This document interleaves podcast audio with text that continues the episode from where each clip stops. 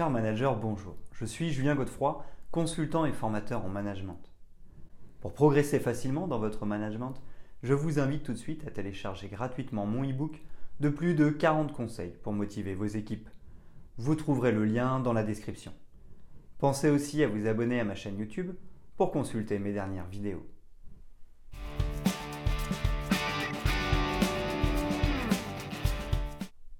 J'ai été malade toute la nuit. Ma grand-mère est souffrante. Désolé, je n'avais pas vu. Je suis complètement overbooké. Ah bon, vous m'avez envoyé un email? Ou encore, j'ai eu une panne de réveil où il y avait un accident sur la route. La liste des excuses bidons peut être sans fin. Vu de l'extérieur, la scène peut faire sourire. Mais lorsque nous sommes managers, il n'y a rien de plus insupportable qu'un collaborateur qui se moque de nous et nous ment. Généralement, cela nous met en colère car nous ne nous sentons pas respectés. Le vrai problème, c'est que la relation de confiance s'érode. En effet, comment avoir confiance en un collaborateur dont nous n'avons pas la certitude qu'il nous dit la vérité? Et comme le veut l'adage, quand il y a un doute, il n'y a pas de doute. Ainsi ne peut-il y avoir d'incertitude dans la confiance? Cette situation va donc amener à de la défiance, voire des conflits. Par conséquent, le manager va devoir intervenir pour clarifier la situation et s'assurer qu'il n'y a plus de mensonges. Cependant, comme le doute quand même là, il n'est pas aisé d'agir dans un tel contexte. Voici selon moi les quatre étapes pour sortir de ce scénario.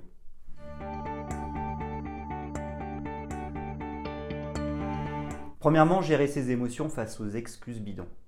Lorsqu'un collaborateur nous ment et utilise des excuses bidons, nous allons avoir une réaction émotionnelle.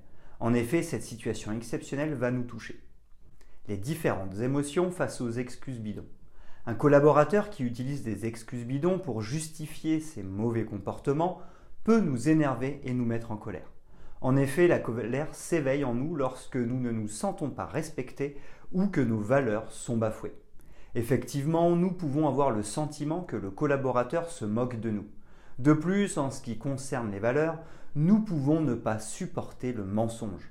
C'est un comportement que nous n'aimons pas et cela nous met en colère nous pourrions aussi être tristes. En effet, c'est le signal d'un manque. La relation de confiance ou des liens sincères peuvent nous manquer et nous rendre tristes. Nous pourrions aussi avoir peur. La peur dénote la présence d'un danger. Peut-être pourrions-nous avoir peur que la situation s'envenime ou que notre collaborateur détruise tout le travail effectué. Comment réagir? Dans un premier temps, il s'agira donc de ne pas prendre le comportement de notre collaborateur personnellement. En effet, ces mensonges et excuses bidons n'ont pour vocation de se moquer de nous. Le collaborateur cherche simplement à sortir d'une situation embarrassante en gardant la face. Prendre conscience que nous ne sommes pas sa cible nous permettra de prendre du recul. Ensuite, nous devrons agir et nous confronter au collaborateur.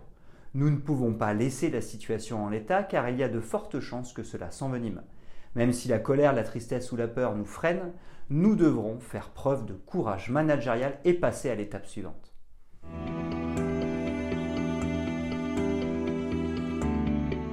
Deuxièmement, basculer dans une relation d'adulte responsable et autonome. Des excuses bidons ne sont pas le signe d'une attitude d'adulte responsable et autonome.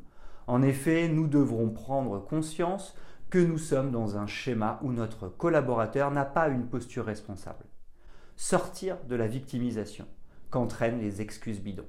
Il peut s'agir du triangle de Cartman où notre collaborateur prend la posture de la victime. En effet, ce n'est pas de sa faute, c'est la responsabilité de la grand-mère, du réveil, de l'accident ou encore de la maladie. De plus, dans ce cas précis, ce sont des excuses bidons qui ont été inventées. Le risque avec le phénomène de Cartman, c'est que nous soyons aussi attirés dans un rôle qui n'est pas responsable. En effet, nous pourrions prendre la posture du sauveur qui consiste à comprendre le collaborateur et à lui chercher des solutions, car lorsqu'il y a une victime, il y a mécaniquement quelqu'un qui cherche à l'aider. A l'inverse, nous pourrions aussi prendre la posture du persécuteur. En effet, épuisé par le comportement de notre collaborateur, nous pourrions nous en prendre à lui et ainsi renforcer sa posture de victime. La posture responsable et autonome. Outre le triangle de Cartman, nous pourrions être dans une posture de parent-enfant, ce qui n'est pas non plus l'idéal. Il s'agit donc de garder sa posture d'adulte responsable et autonome et de considérer l'autre comme un adulte responsable et autonome. En d'autres termes, l'adulte est celui qui mesure les conséquences de ses actes responsables et qui s'administre lui-même, autonome. Voilà la posture que nous devons prendre et attendre de l'autre. Une fois que nous avons cet état d'esprit, nous pouvons passer à l'étape suivante.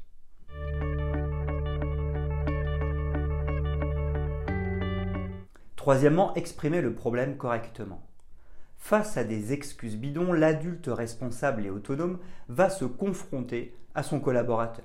Il va s'exprimer clairement pour exprimer la problématique et ce qu'il attend. Pour cela, rien de tel que d'utiliser le protocole de communication non violente, CNV, afin d'être le plus pertinent possible. De plus, ce protocole nous permettra d'exprimer ce que nous ressentons de manière calme et sans subir nos émotions. La communication non violente.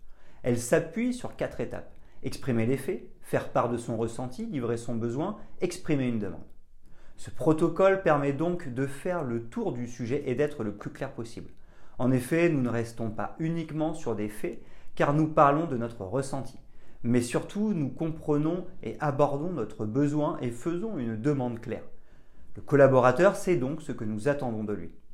Exemple concret de CNV face à des excuses bidons. Voici un exemple concret du protocole de communication non violente. À la suite de ton retard, tu m'as exprimé ta panne de réveil. Je suis en colère car j'ai besoin de pouvoir te faire confiance. Je te demande donc de me prévenir la prochaine fois que tu as du retard. Ici, le problème est de n'avoir pas été prévenu. La demande est donc claire. Nous pourrions aussi demander à ce qu'il n'y ait pas de retard. En effet, certains métiers nécessitent de la ponctualité. Je préconise de ne pas nous fixer sur l'excuse bidon et donc la panne de réveil. En effet, cette excuse bidon n'est pas vérifiable. Le collaborateur pourrait donc s'enfermer dans son mensonge. Et comme nous ne pourrions pas savoir le vrai du faux, nous ne sortirions jamais du problème. Je préconise donc d'être axé sur la solution. Ici, il s'agit de prévenir la prochaine fois qu'il y a un retard ou que cela ne se reproduise pas.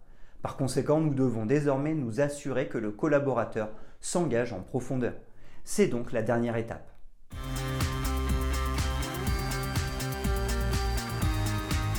Quatrièmement, responsabiliser et engager le collaborateur pour sortir des excuses bidons.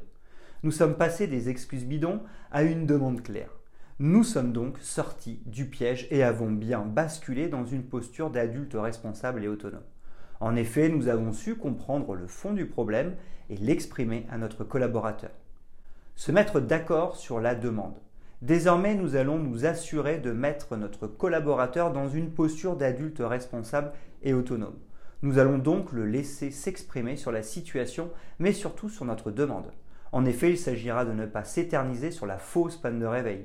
Au contraire, il faudra basculer sur sa compréhension de notre demande et s'assurer de son accord. En effet, le collaborateur doit être d'accord avec notre demande. Ici, l'objectif est de nous prévenir la prochaine fois ou de ne plus être en retard. S'il n'est pas d'accord, vous pourrez voir avec lui ce qu'il compte faire. Car pour vous assurer d'un engagement total, vous devez vous mettre d'accord sur l'objectif. À vous de voir si cela est négociable ou non. Verrouiller le plan d'action et sortir des excuses bidons. Ensuite, votre collaborateur vous exprimera son plan d'action pour atteindre l'objectif validé conjointement. Ce sera une première manière de s'engager et de traduire une demande en action concrète. Les actions seront par exemple de mettre un autre réveil ou de vous envoyer un message pour vous prévenir. Ce qui compte, c'est que cela soit concret et vienne de votre collaborateur. Cela l'engagera fortement. Enfin, vous validerez deux fois pour vous assurer qu'il s'engage pleinement. Première fois, le manager, si je comprends bien, tu m'enverras un message la prochaine fois pour me prévenir. Le collaborateur, oui, tout à fait. Deuxième fois, le manager, donc s'il y a une prochaine fois, je dois bien m'attendre à ce que tu m'envoies un message. Le collaborateur, oui, oui, rassure-toi, je t'enverrai bien un message.